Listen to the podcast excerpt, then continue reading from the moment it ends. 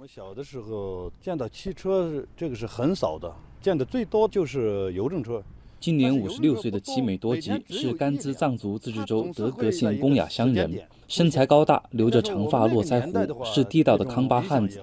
从小就对驾驶油车向往的他，在二十六岁那一年进入邮政系统，担任起油车驾驶员，一干就是三十年。不同于其他地区的油路，甘孜州环境艰苦，气候条件恶劣，交通状况落后，境内往返油路六千五百一十六公里。一趟下来，油车驾驶员要翻越十七座海拔四千米以上的大山，尤其是甘孜县与德格县之间被称作“鬼门关”的雀儿山路段，光垭口海拔就高达五千零五十米，是四川最高的公路垭口。川藏线三幺七国道也由此穿行而过。虽然这段路只有三十二公里，但路面狭窄，急弯坡陡，一面是碎石悬挂，一面是百丈悬崖，路面最窄处不足四米，仅容一辆大车慢行。并且一年三分之二以上的时间，道路被冰雪覆盖，冬天结冰，春天雪崩，雨季泥石流，异常危险。据统计，仅1995年至2003年，这段路就发生了371起交通事故，死亡人数高达68人。在雪线油路上有这么一句话：“车过雀儿山，如闯鬼门关。”对于重达十二吨的油车来说，每一次加速、换挡、转向，更如同与死神博弈。齐美多吉说：“夏天的话还好，雀儿山也是一道亮丽的风景线啊。到了冬季，它就不一样了。可以说是从十月份开始，到次年的五月底吧，整个山上都是冰雪路面，有的地方包括风脚雪、滑雪方等等，稍不留神就是车毁人亡。不仅路况复杂，气候恶劣，过去油路上车匪路霸也时有出没。二零一二年九月。”齐美多吉驾驶油车返回甘孜县时，就遭遇了歹徒持刀抢劫，身中十七刀，肋骨被打断四根，头盖骨被掀掉一块。出院后，左手因为肌腱断裂，一直无法合拢，他不得不暂别岗位。然而，齐美多吉并没有向磨难低头，为了重返油路，他四处求医，依靠过程极度痛苦的偏方，使左手康复。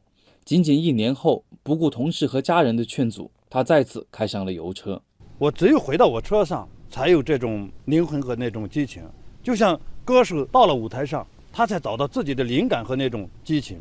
我也只有到了油车上，行驶在路上，才有这种幸福和快乐感。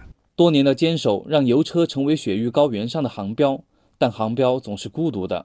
雪线油路上的三十年，齐美多吉没有在运油途中吃过一顿正餐，只在家里过了五个除夕。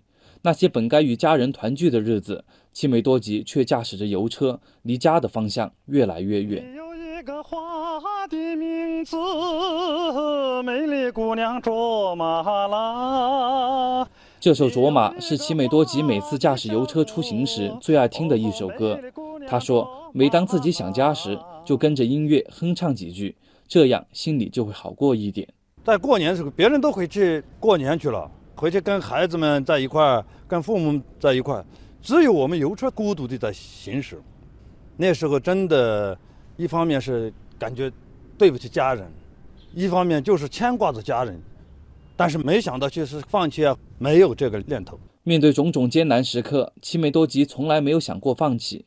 三十年来，齐美多吉平均每年行驶五万公里，行驶总里程达一百四十多万公里，相当于绕地球赤道三十五圈。他驾驶的油车从未发生过一次责任事故，圆满完成了每一次运油任务。仅2018年，齐美多吉带领班组安全行驶62.49万公里，向西藏运送邮件41万件，运送省内邮件37万件，连续三十年机要质量全红。三十年来，齐美多吉用每一寸脚步、每一道车辙，诠释了邮政人的忠诚和奉献，也见证了家乡的巨变。他说：“只要在身体允许的情况下。”他会一直把油车开下去。原来我开的是五吨的，车厢里面只有一点点。现在十二吨的，每天的两辆车都是满车，车也大了，担子也重了，更感到有一种自豪感吧。因为得到老百姓的认可是最幸福的。在我身体允许的情况下，我会继续做下去。